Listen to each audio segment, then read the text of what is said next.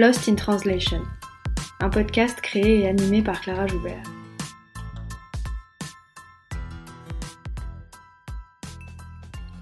Lost in Translation, c'est un podcast sur la traduction et l'interprétation pour que celles et ceux qui parlent toujours avec les mots des autres puissent s'exprimer avec les leurs. Lost in Translation, c'est un film de Sofia Coppola, sorti en 2003, dans lequel deux personnages, interprétés par Bill Murray et Scarlett Johansson, sont perdus à Tokyo au milieu d'une culture qu'ils ne comprennent pas. C'est un film sur le désarroi, sur le malaise. Le déphasage des personnages est à la fois spatio-temporel, culturel et linguistique. Lost in Translation, c'est aussi une expression anglophone qui dit les écueils de la traduction en désignant ce qui y disparaît.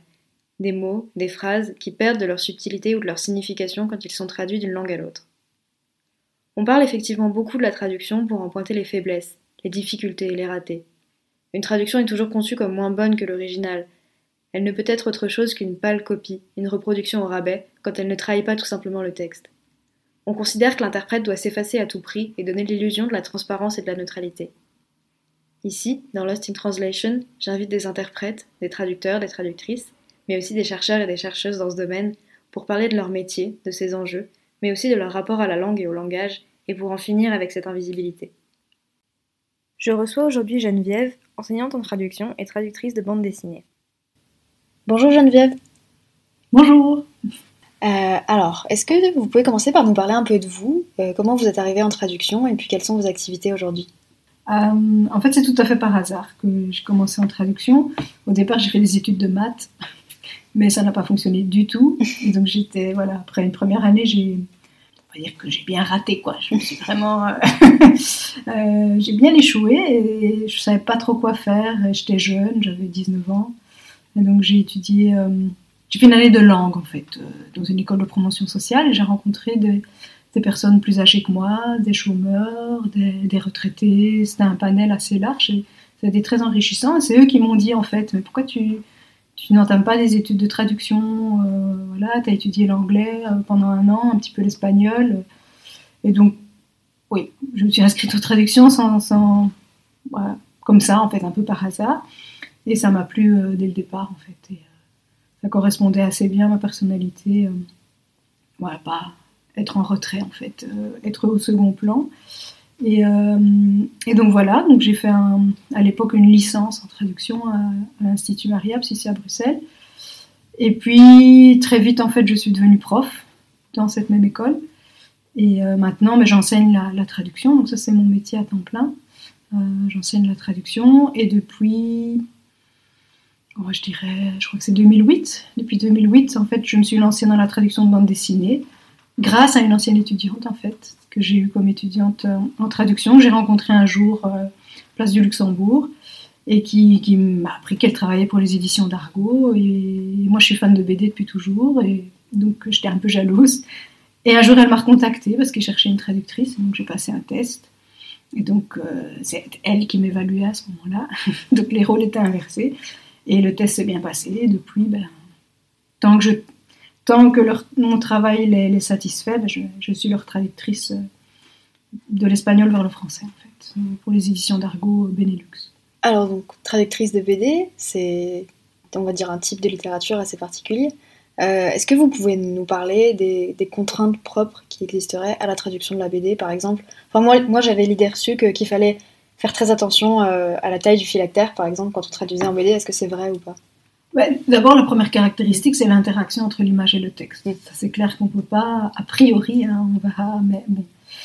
Idéalement, il faut qu'on ait accès à l'image, parce que le, le sens est véhiculé non seulement par le phylactère, donc par la langue, mais aussi par l'image. Euh, il y a des dessinateurs qui, qui parviennent à, à, à, rendre une expression sur un visage, c'est extraordinaire. Quoi. Donc, il faut, voilà, c'est d'abord l'interaction image-texte. En fait, dans la, littérature traductologique, euh, la traduction de BD relève de, ce qu'on appelle la, traduction contrainte. C'est un terme un peu calqué de l'anglais, je pense, euh, à l'instar en fait de la traduction audiovisuelle, euh, tout ce qui est multimédia, etc. Parce qu'en fait, il y a à côté du canal écrit, il y a d'autres canaux qui interviennent et qui sont tout aussi importants. Et, donc j'ai lu voilà quelques articles, on va dire théoriques sur la traduction de BD. Et donc c'est souvent qualifié de traduction contrainte. Mais d'autres traductologues diront qu'en fait c'est pas une contrainte. L'image n'est pas une contrainte, elle est une richesse. Elle devient une contrainte lorsque ça m'est déjà arrivé on est bloqué par l'image parce qu'on peut pas traduire comme on veut parce que l'image véhicule un autre sens. Mais euh, c'est souvent plus un enrichissement qu'une contrainte. Donc ça c'est d'abord l'interaction image-texte. Et puis ben, la taille des, phylactères, ben, en fait moi j'en tiens pas compte. Pas trop en tout cas parce que dans la situation réelle, euh, moi je traduis dans un Word en fait. Hein. C'est un Word, un document Word, c'est tout. Donc j'ai le scénario euh, soit déjà dans les planches, je reçois les planches avec les phylactères. La plupart du temps, on m'envoie le scénario au format Word. Et donc je, traduis dans, un Word. Et comme je traduis essentiellement de l'espagnol vers le français, il y a, le coefficient de foisonnement est assez limité en fait. Hein. C'est deux langues romanes. Donc voilà, plus ou moins, euh, je dirais, la, taille du phylactère en, espagnol euh, correspondra plus ou moins à la taille du phylactère en français. Par contre, quand c'est de l'anglais, là, c'est plus compliqué. Donc j'ai eu quelques fois des traductions de l'anglais, et là, je préviens l'éditeur. J'ai attention, il va falloir tenir compte du, ben, de ce qu'on appelle en traduction du coefficient de foisonnement, et ma traduction sera d'office plus longue que l'anglais. Est-ce que, est que vous pouvez juste expliquer ce que c'est le coefficient de foisonnement Parce que pour les gens qui ne font pas de ah traduction, c'est pas forcément clair. Mais par exemple, si je prends la langue anglaise, si on a 100 mots en anglais, on en aura à peu près 125, 150 en français parce qu'il faut le, même contenu s'exprime avec plus de mots en français. On a des langues agglomérantes comme ça, comme l'allemand, comme euh, euh, l'anglais, qui sont capables d'exprimer en trois mots ce que le français va exprimer en six ou sept mots. Et donc c'est ça le coefficient de foisonnement. Mais entre langues romanes, voilà, l'espagnol et le français, ce qu'on exprime en dix mots en espagnol, on l'exprimera à peu près en dix mots aussi en, français, mais c'est pas une règle stricte évidemment. Hein. Parfois, il faut être plus, explicite en français ou, inversement, on peut réduire. C'est pas une, règle immuable. Mais c'est clair qu'on sait d'emblée que si on traduit de l'allemand ou qu'on traduit de l'anglais, on va devoir utiliser plus de mots. Mais je disais que j'en tiens pas compte parce que euh, comme je traduis dans un Word, voilà, je, traduis dans le Word et il faut savoir que la plupart du temps, je travaille avec des auteurs qui sont en train de créer leur œuvre parallèlement à la traduction.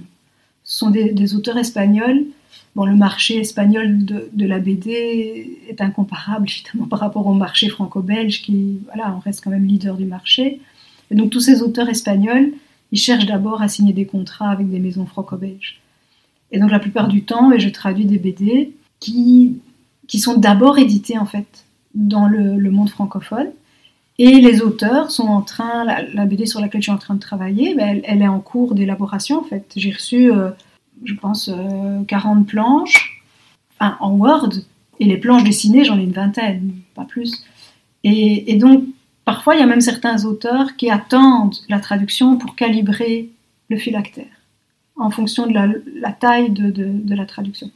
Mais sinon, tout au début de ma carrière, ça m'est arrivé euh, où le, dessinateur revenait vers l'éditeur et puis donc vers moi en disant euh, la traduction n'entre pas, il faut la réduire. Donc ça, ça m'est arrivé, mais une ou deux fois en fait. Le reste du temps, euh, j'ai l'impression qu'il s'adapte. Ou bien quand c'est une BD qui est déjà sortie en Espagne, donc c'est un rachat de droit, donc là on ne peut plus rien toucher. Le phylactère est déjà déterminé, etc. Donc euh, oui, j'essaye de faire attention, mais je sais pas ce que je garde à l'esprit quand je traduis. C'est vraiment pas la première chose à laquelle je pense quand je traduis, c'est la taille du phylactère, pas du tout. Parfois, quand la traduction me revient, elle a été corrigée, etc., et que j'ai une suggestion de la correctrice, je dis hum, ah, je suis pas sûre que ça entrera dans le phylactère. Mais quand moi je traduis, non, je pense pas à ça. Je pense bah, aux autres spécificités, l'écrit oral et des choses comme ça, mais pas à la taille du phylactère. Mais je pense que c'est, dû au fait que, voilà, on va dire 90% euh, des, des, auteurs avec lesquels je travaille, ou même plus en fait, euh, comme je disais tout à l'heure, travaille avec des maisons franco-belges et donc ils vont aussi s'adapter ben, à la longueur de ma traduction, ils vont recalibrer les phylactères parce que là, l'œuvre est vraiment en, cours d'élaboration et donc la, traduction est, parfois presque simultanée. Et donc, euh, même parfois quand je vois des incohérences, je préviens, quoi, euh, c'est pas cohérent là. Ah oui, c'est vrai, t'as raison et tout. Et donc ils changent leur scénario en fonction de ça, quoi. Donc, euh, ça, c'est une situation quand même très particulière de traduction, de traduire en même temps que l'œuvre se crée. Oui, moi je m'en étais pas rendu compte parce que depuis le début, pratiquement, on fonctionne comme ça. Mais il y a un, collègue traductologue qui, qui, qui a pointé cette caractéristique. Enfin, il n'est pas traductologue, il est plutôt euh, dans le monde littéraire, mais il a fait une thèse de doctorat sur la, sur la BD. Et donc, euh, voilà, comme vous, il s'est étonné en fait. Il dit, mais c'est dingue, tu participes à une, à une, œuvre en création. Je dis, ah Je sais pas, pas. Voilà, moi je m'en suis pas. C'est pas quelque chose qui. Moi je traduis quoi. C'est. Mais c'est vrai, oui, il a raison. Et il y a quelques exemples où j'ai dit, mais là, non, euh, il y a une incohérence, ou plutôt que peut-être pour le public francophone, il faudrait peut-être faire ça ou ça. Et donc, euh, bon, il y a certaines BD où je reçois l'ensemble du scénario, de la première à la dernière planche, et les planches dessinées hein, sans aucun problème. Donc là, c'est le confort. Euh, mais de plus en plus, est-ce que c'est lié au fait que la maison d'édition ben, veut sortir la BD le plus vite possible? Donc, euh, voilà, il m'envoie les, les, planches au fur et à mesure pour, pour traduction, quoi, pour que ça, ça parce que quand c'est un roman graphique de plus de 100 planches, ça prend 2-3 ans. Euh, je sais pas, il faudrait leur poser la question à eux, mais ça, je sais pas. Mais, mais oui, ça a, des, ça a des avantages, mais ça a quand même beaucoup d'inconvénients de, de, travailler comme ça en parallèle à la création, parce que j'ai pas la fin, en fait. Ouais. Donc je traduis, et souvent l'éditeur me, me demande de livrer une traduction définitive qui part en correction mais donc elle part en correction, mais je connais pas la fin de l'histoire. Mm. Voilà, donc c'est pas très, c'est pas très confortable, mais ça fait longtemps que c'est comme ça. Enfin, pour certains auteurs, hein, d'autres, comme je vous dis, c'est, j'ai les planches même colorisées, euh, les 60 planches déjà, le scénario, je peux lire de A à Z. Euh. mais c'est vrai que dernièrement, c'est plutôt un peu comme ça par, euh, par morceau, quoi. Et justement, pour la traduction, est-ce que vous pouvez travailler en collaboration, du coup, j'imagine, avec le dessinateur ou la dessinatrice le ou la scénariste. Enfin, j'ai l'impression que c'est un peu plus un travail de groupe. Oui, oui, c'est vraiment. Euh, ben, en général, je suis en contact avec le, plutôt le scénariste, mhm. euh, pas tellement le, dessinateur, sauf si c'est la même personne évidemment. Mais donc c'est plutôt avec le scénariste. Et alors il y a vraiment une personne essentielle aussi, c'est la maison d'édition. J'ai des, contacts, notamment au sein d'Argo Benelux et le Lombard, donc plutôt une maison belge. les échanges sont vraiment très enrichissant avec les assistantes éditoriales ou les, les, responsables vraiment de, l'édition. Donc, c'est vraiment une collaboration entre le. Je pense qu'au départ, c'est d'abord scénariste et eux qui discutent, euh, beaucoup d'échanges, et puis voilà, l'auteur écrit son scénario, ça m'arrive. Moi, je pose beaucoup de questions aussi aux, aux, éditeurs. Et alors, il y a une quatrième personne, c'est. Euh, je vais l'utiliser au féminin parce que je n'ai eu affaire qu'à des femmes, c'est la correctrice. Et donc, euh, comme vous dites, c'est vraiment un travail de collaboration en fait. On essaye de, tous participer à la qualité de l'œuvre en fait. Et euh, la, correctrice, sa caractéristique, c'est qu'elle ne connaît pas la langue source. Donc elle ne lit que la traduction. Et donc elle intervient, voilà, a posteriori, mais c'est justement la valeur ajoutée, hein, c'est comme en révision, en traduction, je veux dire, c'est le second regard inestimable.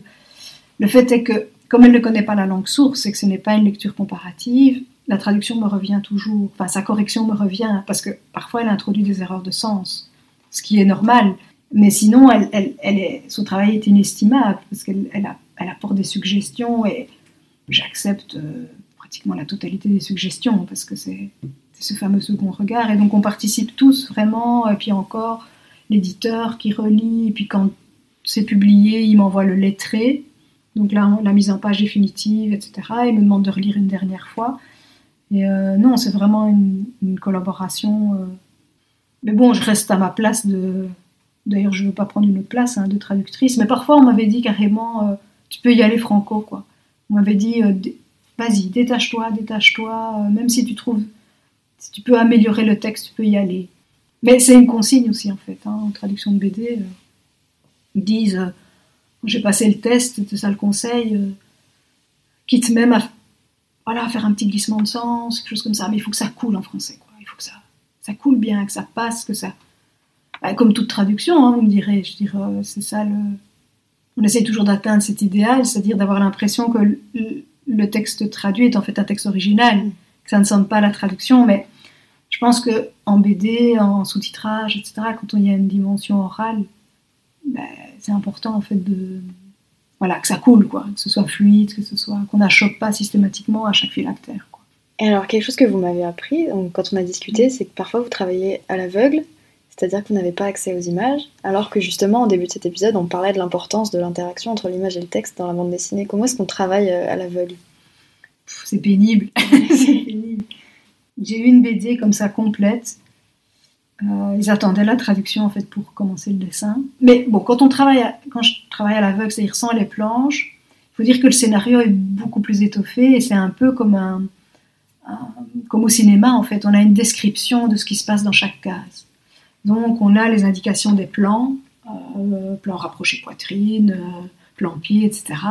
Et le scénariste décrit exactement euh, ce que font les différents personnages dans la case, puisqu'en fait c'est destiné au dessinateur ça aussi. C'est un peu comme un storyboard. C'est pas tout à fait un storyboard parce que on a vraiment euh, planche 1, case 1, bulle 1, etc. et le nom des personnages, mais il y a tout un descriptif. Donc ça permet quand même d'essayer de visualiser. Et à force, euh, par la force des choses, ben, j'imagine beaucoup, puisque déjà j'aime la BD au départ, mais, et donc j'essaye de, visualiser, donc ça, ça aide beaucoup. Mais quand c'est comme ça, quand l'éditeur dit OK, il n'y a pas les planches, on attend la traduction, enfin le dessinateur attend la traduction pour vraiment euh, dessiner, euh, mais tu dois nous livrer une traduction définitive qui part en correction. Alors là, il faut, ils le savent et ils le font. une fois que tout est dessiné, tout me revient voir s'il ne faut pas adapter la traduction au dessin en fait. Et comme c'est un travail collaboratif, ben, tout le monde a, enfin, c'est dans l'intérêt de tout le monde quoi. Et voilà, c'est pas. il y avait une, anecdote, je me souviens, il y avait un des personnages, il arrivait en Islande, et puis euh, je sais plus, un personnage lui dit quelque chose et il répond génial. Et la correctrice propose de mettre un point d'exclamation après génial. Alors ça me revient, je dis euh, ok, il n'y en avait pas en espagnol, mais ça, la ponctuation, on peut vraiment la changer, quoi. Donc c'est pas un argument de ma part de dire qu'il n'y en avait pas en espagnol. Je dis mais j'aimerais bien voir le visage du, personnage, parce que pour moi, son génial ici est, tout à fait ironique. Mm. Et donc il fallait vraiment attendre de, voir son expression, et finalement, on n'a pas mis de point d'exclamation, parce que c'était très ironique et c'était pas du tout un génial euh, enthousiaste. Et, euh, et donc là, là, ça jouait quoi. Ou bien ce qui est gênant aussi, c'est quand j'ai les planches mais qui ne sont pas colorisées. Et je ne sais pas si c'est l'après-midi ou si c'est le soir ou c'est la nuit. Hmm. Parce qu'en espagnol, euh, voilà, parfois c'est le, soir, mais la nuit peut déjà être tombée, ou, ou c'est l'après-midi, donc des choses comme ça. Mais bon, c'est vrai que c'est bizarre, en fait, c'est étrange. C'est un peu comme sous-titrer un film qu'on ne voit pas. Hmm. Donc ça, c'est un peu... Oui, c'est contre nature, d'autant plus que dans la littérature traductologique, la première caractéristique, c'est l'interaction image-texte. Oui, mais dans la réalité, c'est pas toujours ça. Le plus difficile, ça a été une BD qui était construite à l'envers. On commençait par la fin, mm. on remontait dans le temps, traduire par morceaux, et en général, j'avais pas les planches. Ça, c'est. Ça, franchement, pas deux fois. c'est pas non.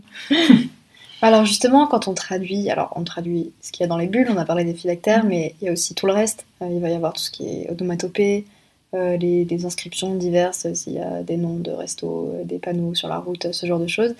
Est-ce que ça vous arrive de laisser euh, des éléments en langue originale ou des choses comme ça pour, pour faire un peu, je sais pas, couleur locale ou ce genre de choses?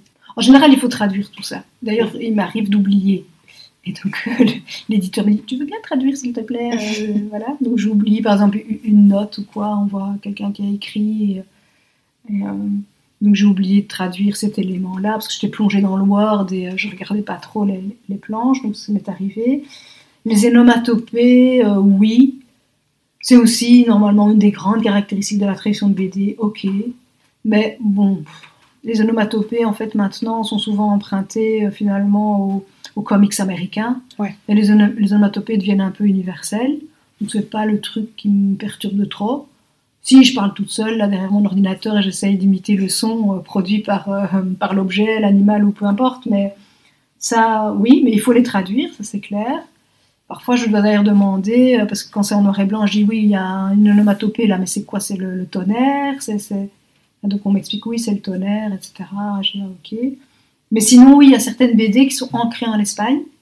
Et donc là, on garde les, spécificités, mais c'est pas tellement en tout cas, mon expérience. Hein, il, y a, certainement d'autres cas de figure, mais c'est pas tellement dans, des indications comme ça d'un magasin ou quoi que ce soit. C'est pas tellement ça. C'est vraiment dans la BD même, quoi. Mm. Donc des réalités typiquement espagnoles. La police catalane, par exemple, on va laisser en espagnol.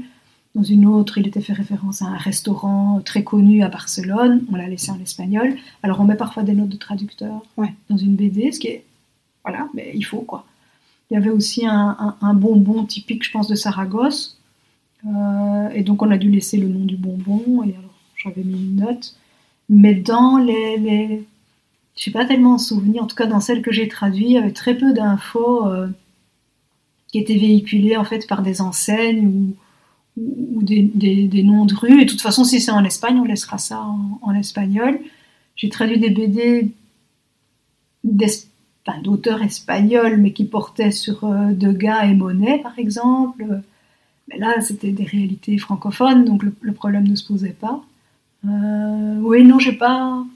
y a- Pour ça, ils sont pas très bavards en fait. En dehors des bulles, ils sont pas très bavards, les auteurs espagnols, donc il n'y a pas grand chose. J'ai eu une fois, oui, une enseigne d'un d'un restaurant, et en fait, c'était un clin d'œil à, à un film d'horreur, je pense. Et donc, le scénariste m'a dit Ah oui, tu sais, dans ce film d'horreur, euh, si tu veux me dire comment on dit en français, il l'avait mis déjà lui directement alors en français. Je sais plus quel film d'horreur c'était. euh, Parce que là, c'était l'heroic fantasy, donc l'heroic fantasy, euh, c'est un monde imaginaire. Donc, euh, mais en général, oui, les petites insignes, euh, maison, c'était une maison de vin, et donc j'ai dû traduire maison de vin, des choses comme ça. oui. Il faut traduire, a priori, il faut traduire tout ça, sauf si c'est vraiment euh, ancré vraiment en Espagne. Alors là, on garde la couleur locale. Enfin, moi, je propose de garder la couleur locale. De toute façon, le dernier mot, c'est l'éditeur. hein. Pas l'auteur peut imposer ses vues, ou bien c'est l'éditeur qui tranche. Quoi. Moi, je suggère. Je dis voilà ce qui se passe. On a une réalité typiquement espagnole. Que fait-on de cette réalité quoi? On adapte, on n'adapte pas. Je propose. je dis, euh, moi, je garderai la couleur locale pour telle telle raison. Et s'ils acceptent, ils, ils laissent. Sinon, on adapte quoi. Alors, une de vos dernières traductions, c'est celle d'un chant de Noël du dessinateur espagnol euh, José Luis Munuera, c'est ça? Oui. Sorti en novembre 2022. Et c'est une adaptation du, du roman de Charles Dickens, un, un chant de Noël qui est paru en 1843. Sauf que dans cette nouvelle version, Scrooge, le, le vieil homme euh, avare et aigri de, Dickens, devient une femme, euh, une riche commerçante euh, tout aussi aigrie, qui déteste Noël, etc. Donc il y, a quand même un bagage culturel qui est très très conséquent.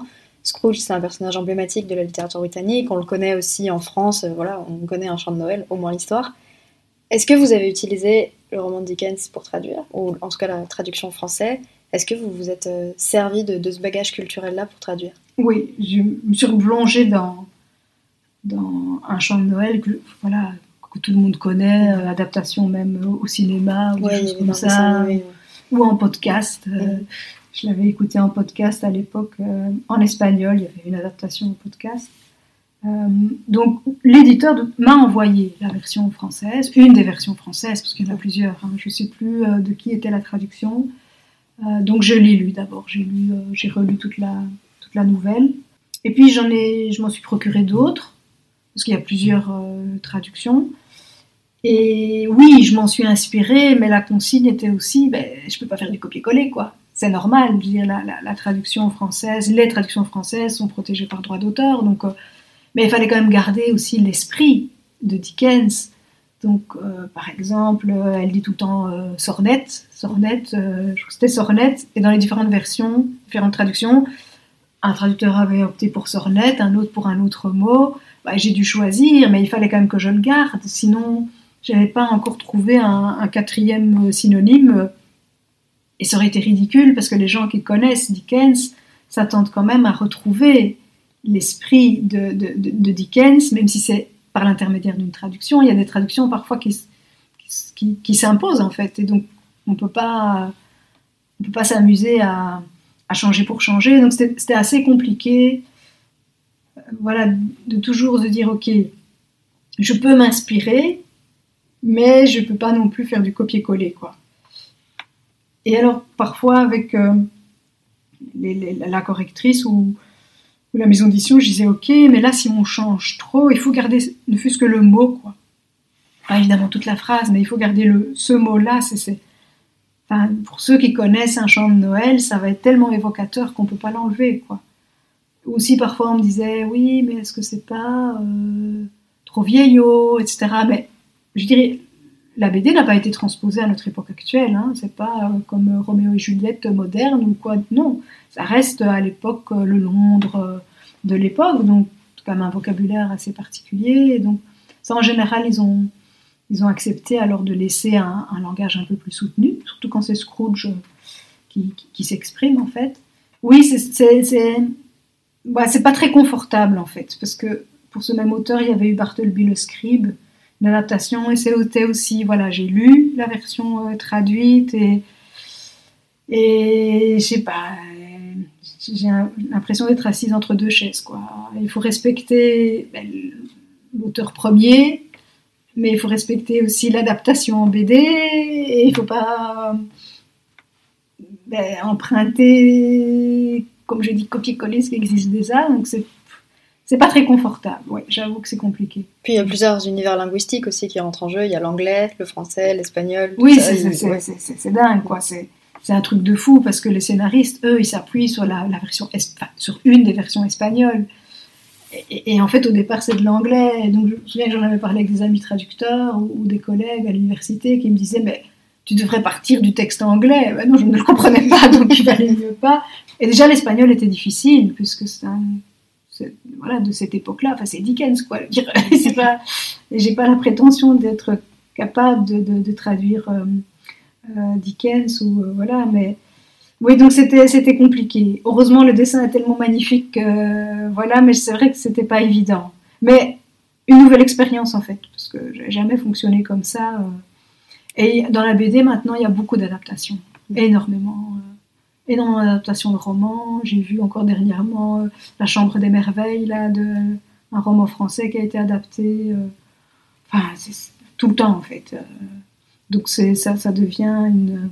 Je sais pas si c'est une espèce de mode, mais il y a beaucoup d'adaptations. Donc je pense que c'est ça, il faut trouver un juste milieu entre le respect de, de l'esprit de Dickens sans tomber dans, ce risque de reprendre une traduction déjà, déjà faite. Et euh, non, ça, on ne peut pas, évidemment. C'est sympa à faire, c'est un, un, nouveau défi, mais c'est pas ce que je préfère, quoi, parce qu'il y a moins de liberté, en fait. Il y a, moins d'adaptation possible, parce que, quelque part, en tant que traductrice, je dois tenir compte aussi quand même des traductions précédentes et de, de, de ces grands classiques de la littérature, en fait. Donc, voilà, c'est Quelque part, c'est confortable parce qu'il y a une traduction existante qui peut, qui peut m'aider quand même à, mieux comprendre. Mais d'un autre côté, c'est, c'est inconfortable parce que cette dimension de, adaptative en fait qui est propre à la BD, ben, est un peu perdue en fait. Donc, euh, donc comme toujours, avantage inconvénient. Mmh. Ouais. On navigue toujours entre deux eaux. Euh. Oui, c'est ça, exactement. Et de manière générale, est-ce que euh, la recherche documentaire, c'est toute la recherche qu'il y a avant la traduction, ça vous prend du temps Parce que là, vous avez donc lu plusieurs traductions de Dickens, ça prend quand même euh, pas mal de temps. Oui, ça dépend des BD. Si c'est une BD, je sais pas moi, histoire policière, euh, pif paf pouf, il y a pas beaucoup de recherche à faire, mais il y a certaines BD, oui. celle qui m'a demandé le plus de, documentation, c'est un roman graphique. Enfin, c'est une BD, un roman graphique, hein, mais c'est juste, voilà, c'est une BD, mais la caractéristique, c'est que c'est souvent quand même euh, beaucoup plus de planches, souvent, mais pas toujours, euh, inspiré de faits réels, etc. Et c'est en général un tome unique, quoi. Donc c'est autoconclusif, quoi. C'est une histoire. Et alors là, j'avais une sur euh, le camp de concentration de Mauthausen. Et bon, le camp de concentration, tout le monde en a entendu parler. Personnellement, je connaissais Auschwitz, Treblinka, et voilà, de nom, mais Mauthausen, je connaissais pas beaucoup. Et, donc là, j'ai lu, j'ai lu, j'ai lu trois, quatre monographies en français avant d'entamer la traduction. Parce qu'il y a d'abord tout cet aspect historique. Le scénariste est lui-même historien, historien, historien de l'art, mais bon, c'est un historien, donc lui-même s'était appuyé sur toute une série de sources. Et alors j'ai envoyé, en même temps que j'ai envoyé la traduction, j'ai envoyé tout un fichier qui justifiait toute une série de traductions. Par exemple, le nom d'un chien, d'un des, des, gardes du camp, parce que lui, c'était vraiment documenté. J'ai dit, ok, il s'appelle bien comme ça. Le, les grades des, SS, euh, enfin. c'est un, camp de concentration terrible, le plus, le plus, le plus violent qui soit, en fait. Et il y avait vraiment. Euh, des caractéristiques qui lui étaient propres. Euh, c'est pas juste l'étoile jaune, et puis non, il y avait plein de choses qui étaient propres à ce camp, il fallait absolument me documenter. Et ça, je pense que c'est vrai que les gens qui connaissent peut-être pas la BD se disent ouais, la BD c'est les Schtroumpfs, Lucky Luke, euh, les tuniques bleues, Astérix et Tintin. Et encore Tintin, justement, hein, c'est très très documenté. Mais là, euh, pour le coup, euh, oui, je me souviens, je me vois encore dans le train, revenant de l'université, avec les monographies que j'avais achetées, mes, mes, fluos, et je surlignais dans le bouquin. Et, et j'aurais pas pu faire ça. Enfin, je le faisais parallèlement à la traduction, mais c'est ça qui est bien quand même. En général, j'ai des délais assez longs. Donc, je sais ce qui m'attend.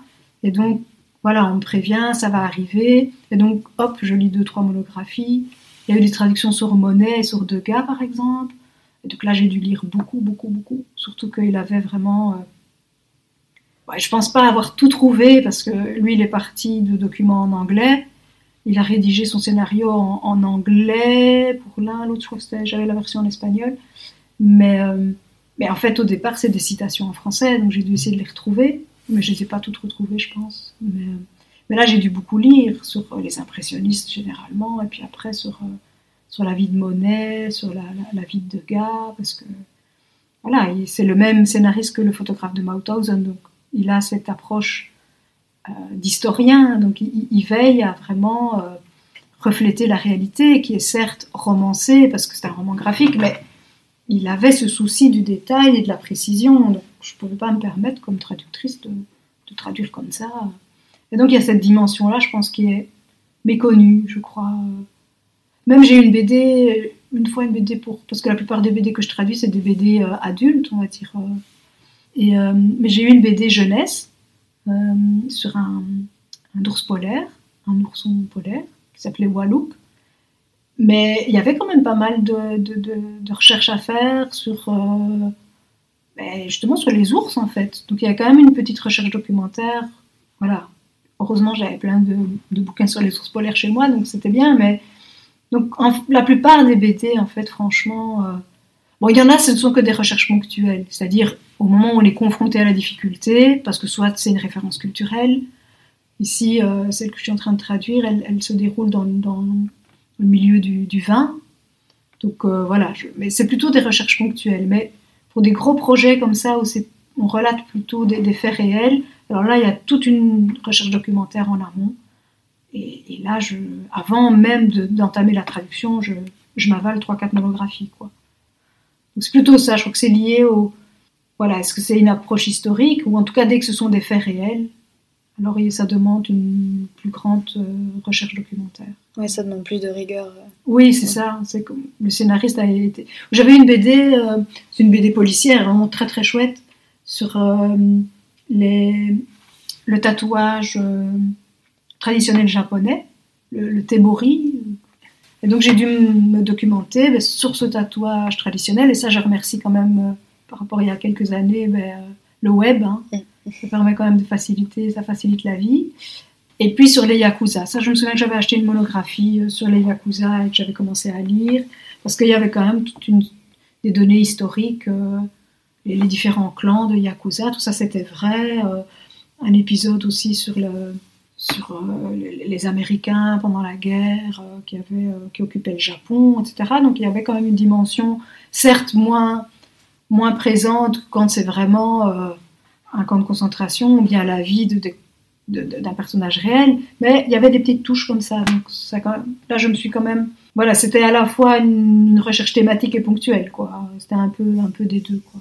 Mais, mais c'est ça qui est chouette aussi, parce que j'apprends plein de choses, je découvre plein de choses et et les gens ne se rendent pas compte qu'en fait, avec la BD, on peut, découvrir plein de choses. Il y a de plus en plus de BD historiques, de BD, enfin, tous les genres, tout. Et c'est pas juste de la fiction pure, pure et dure, quoi. Donc, euh, pour moi, chaque traduction est une découverte. Même si c'est de la fiction pure et dure, ici, voilà, je travaille, ça aborde vraiment le, les vins. Moi, je connais pas du tout. Pourtant, j'ai lu plein de BD. Euh, J'aime bien les BD justement euh, qui abordent euh, cette question-là, mais moi je connais pas grand-chose et donc je découvre, je vais faire des recherches terminologiques, etc. C'est toujours une découverte en fait. Hmm. ça c'est encore un aspect positif. Alors j'imagine que si moi en tant que lectrice je lisais ces BD-là, j'apprendrais sûrement plein de choses sur, hmm. euh, sur Degas, sur les camps de hmm. concentration, etc. Mais quand on est traductrice ou traducteur, c'est quelque chose qu'on m'a beaucoup dit dans ce podcast, c'est que quand on est traducteur ou traductrice, euh, on est un lecteur ou une lectrice euh, très particulière. Enfin, c'est un type de lecture, la traduction, mais mhm. peut-être plus intense et puis dans le temps long. Alors j'imagine qu'on en apprend encore dix fois plus que si on se contentait de lire la BD. Ah oui, oui c'est clair, parce qu'il faut une, vision plus large en fait. Hein. Il faut contextualiser, donc oui, on apprend plein de choses autour. Bon, par exemple, pour Monet, c'était une période particulière de sa vie, donc j'avais acheté euh, ben, euh, sa biographie, mais c'est des briques et j'avoue que j'ai pas tout lu. Je, me suis concentrée vraiment sur la période qui était abordée dans, la BD, sinon c'était pas possible, parce qu'il faut pouvoir s'arrêter en fait. Sinon on est parti et, tout le temps passé à me documenter, c'est le temps que je ne consacre pas à la traduction, quoi. Donc euh, il y a quand même des.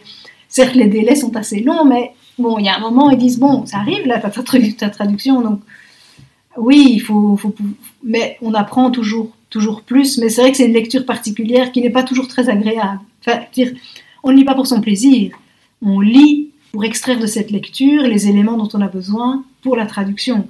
Donc c'est vrai, je comprends ce que les, autres personnes euh, expliquent, c'est que oui, c'est une lecture particulière et, plus fatigante en fait qu'une lecture uniquement une lecture pour, se divertir en fait. C'est pas du tout la même chose. C'est, comme je dis souvent avec mes étudiants qui doivent devenir des éponges, mais c'est ça, on absorbe en fait.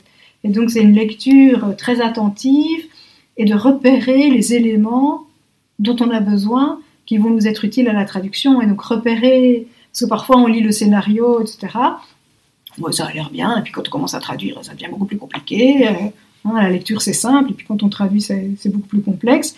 Et puis peut-être, grâce à la lecture justement de documents en français, on se rend compte que il y avait une difficulté de traduction qu'on n'avait même pas repérée. C'est propre à, une culture ou à un, fait historique et on l'avait pas repéré à la simple lecture. Donc oui, c'est une lecture euh, qui nous permet de tous ces textes d'apprendre plein de choses, mais c'est vrai qu'elle est, plus fatigante en fait et plus, plus énergivore peut-être pour, le traducteur. Quoi. C'est, c'est, c'est fatigant, mais voilà, on apprend. Je pense que c'est ça en fait, c'est pour ça. Il faut être curieux quand on est traducteur. Euh, ça permet de découvrir tellement de choses. moi, je dis toujours euh, au scénariste, j'ai appris, voilà, les Yakuza, enfin, franchement, je connaissais pas. Euh, les ours polaires, oui, je les trouve mignons, mais euh, voilà, j'ai pas non plus de connaissances. je suis pas, je suis loin d'être une encyclopédie sur pattes, pas du tout. Donc, moi, je dois me documenter, apprendre, etc. Et, découvrir, et, par l'intermédiaire de ces BD, à, part l'une ou l'autre exception, où c'est vraiment. Mais même la toute première BD que j'ai traduite, c'était sur les c'était un peu genre manga, et donc c'est ces jeunes qui, qui font du parcours, qui sautent de toit en toit. Ben voilà, j'ai quand même découvert ça, je connaissais pas du tout. Euh. il y avait des films, je pense, français à l'époque qui abordaient ces questions-là, mais euh, même ça, pour moi, c'est une découverte, même si c'est. Bon, ça n'a rien à voir avec la vie de, de Monet, mais on apprend toujours, on arrive toujours à apprendre une chose ou l'autre. Et est-ce que vous gardez euh, une ou deux traductions qui vous restent en mémoire, une préférée, ou alors quelque chose qui vous a marqué euh, un projet de traduction qui vous a particulièrement plu Mais Le photographe de Mauthausen. C'est... En plus, c'était un travail de longue haleine. Euh, et à côté de la, du roman graphique, cet auteur-là accompagne toujours euh, ses romans graphiques d'un, cahier explicatif. Mm. Et donc là, il y avait un cahier explicatif de, je ne sais pas combien, milliers de mots, qui revenait vraiment sur les camps avec des photos d'époque. Parce que l'histoire, en fait, c'est un, c'est un Espagnol, un républicain à l'époque, qui a été incarcéré à Mauthausen, parce que là, il y avait beaucoup de, républicains espagnols, après la guerre civile, qui ont été internés là. Et en fait, l'histoire, c'est qu'il est, parvenu à soustraire, il travaillait justement dans le, centre photographique du, camp, hein, qui, qui prenait en photo euh, les différents prisonniers, mais qui prenait aussi en photo les exécutions, des choses comme ça. Et donc lui prenait ces photos-là, les développait, et il est parvenu, avec euh, des co-détenus, à faire sortir ces photos. Et il a euh, témoigné lors des procès Nuremberg. Donc c'est vraiment... je me souviens que je suis allée à la Bibliothèque royale ici à Bruxelles pour retrouver son témoignage parce qu'à l'époque, on ne trouvait pas ça sur le web. Donc j'ai dû aller à la Bibliothèque Royale, retranscrire tout son, témoignage qui a été adapté, romancé dans la BD. Mais... Et donc là, c'est quand même. On se dit, bah, ouais, je, ne suis que traductrice, mais il y a quand même une, responsabilité, quoi. Surtout avec ce cahier graphique où là, c'était vraiment plus l'historien qui prenait le pas. tout son texte continue plutôt, agrémenté de photos, évidemment vous imaginez le genre de photos. Et oui, en plus ça a été très très long, je crois que entre la première planche et vraiment la, dernière relecture, ça a pris deux ans. Et ça c'est très très long. Et donc il a fallu un moment que je replonge dedans après X mois où j'avais plus travaillé dessus. Et donc oui, celui-là c'était oui, c'était vraiment euh, un projet euh, compliqué, mais tellement enrichissant que voilà, ça. Je pense qu'il a été réédité, donc ça a marché, donc ça c'est bien. Sinon, oui, il y en a plein d'autres. Euh, bah, j'aime beaucoup les, scénarios de, Raoul, qui a fait Jazz etc. Parce que maintenant on s'entend bien, donc on, voilà, pour l'instant, il n'y a plus de projets euh, de son côté, malheureusement, euh, qui, sont acceptés par des maisons franco-belges. Mais voilà, c'est parce que je dirais pas qu'on est devenus amis, mais on, voilà, on est en contact. Ça, c'est des relations humaines inestimables. Quoi. Et sinon, ben, tout en fait. Parfois, je lis la BD, je dis bon, j'aime pas. Et en fait, quand je traduis, je finis par aimer. Donc, il y a toujours quelque chose à retirer de, de positif et un point ou l'autre. Tébori, par exemple, je pense que c'est la traduction qui m'a demandé, enfin, qui m'a donné le plus de, fil à retordre. Franchement, c'était très très compliqué, très dense. Et là, j'ai vraiment dû. Euh, et c'était avec Dargo France en plus. C'est la seule fois que j'ai travaillé avec eux, je sais pas pourquoi. Mais je pense que ça allait, ils étaient contents. Je sais pas, mais voilà, ça s'est pas reproduit. Euh, c'était trois tomes et ça a été très très très complexe. Beaucoup d'adaptations, beaucoup de prises de recul, beaucoup de, beaucoup d'heures passées avec euh, les feuilles sur mes genoux et le chat à côté qui n'était pas content. et à essayer de reformuler, reformuler, reformuler. Voilà, ça, ça a été. Euh, mais aucune BD, en fait, ne, ne, se traduit comme ça. À vue, ça, c'est impossible. Bah, peut-être que les stars y arrivent, mais moi, je suis pas une star, quoi. Donc, euh, moi, j'y arrive pas. Donc, elle demande tout un effort, mais celle-là particulièrement. D'accord, bah merci beaucoup. Je pense qu'on va s'arrêter là. Oui. Euh, j'ai toujours la dernière question, la tradition du podcast, la mhm. carte blanche. Est-ce que vous avez une recommandation pour nous aujourd'hui? Alors, j'y réfléchis, parce que ça, c'était. Euh, alors, pour un livre, c'est. Bah, j'ai pas vérifié l'auteur, c'est Les Mémoires d'un chat. C'est un livre que, en édition de poche, j'ai lu d'une traite, sur une journée qui m'arrive quand même rarement. C'est quand même une brique de 350-400 pages. Et là, je me suis, je peux pas arrêter. Je me suis dit, c'est pas possible. Et ça allie mon, ma passion pour les chats et pour la littérature japonaise. Donc je laisse euh, les auditeurs y trouveront euh, Mémoire d'un chat. Euh, voilà, c'est vraiment c'est, toute la, la douceur, la, la, philosophie de la culture japonaise. Et en plus, il y a un chat. Donc, voilà. Et alors, j'avais pensé à une série, ça va faire un peu vintage, mais euh, c'est une série que j'adorais quand j'étais euh, voilà, ado.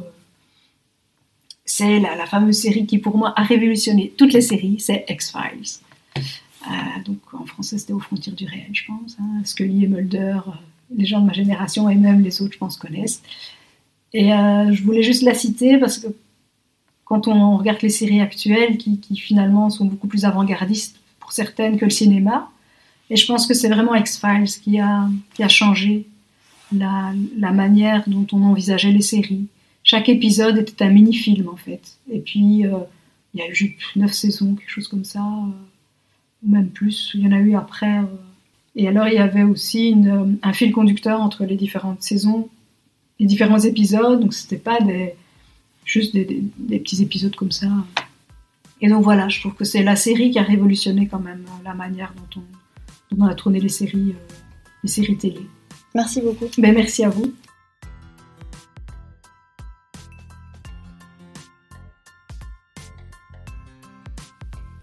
Au début de l'épisode, quand Geneviève parle de sa formation, elle mentionne la faculté Marie-Abst. Il s'agit d'une faculté de traduction et interprétation à Bruxelles, qui fait partie de l'université Saint-Louis-Bruxelles et propose un bachelier ou licence en traduction ou interprétation. Geneviève évoque plusieurs bandes dessinées dans cet épisode. Bartleby le Scribe et Un chant de Noël de Menuera, Waluk de Ruiz Emirales et les trois tomes de Tebori de Robledo et Toledano. Elle cite aussi trois romans graphiques Degas, La danse de la solitude et Monet, nomade de la lumière de Rubio et F.A. et Le photographe de Madhausen de Rubio et Colombo. Les mémoires d'un chat de Hiro Arikawa a été publié en 2021.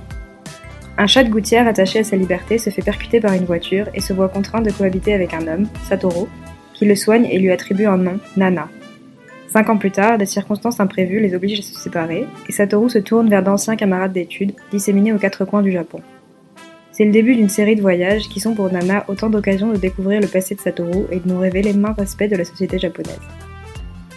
Nous voyagerons nous aussi un petit peu au Japon dans le prochain épisode de Lost in Translation, puisqu'il portera sur la traduction des mangas. N'hésitez pas à vous abonner sur votre plateforme d'écoute ou à nous suivre sur Twitter et Instagram pour être informé de sa sortie. Si vous avez un commentaire, une question ou encore mieux envie de participer au podcast, n'hésitez pas à m'envoyer un mail à lostintranslation.lepodcast.gmail.com. C'est la fin de cet épisode, je vous laisse ici et je vous dis à très bientôt.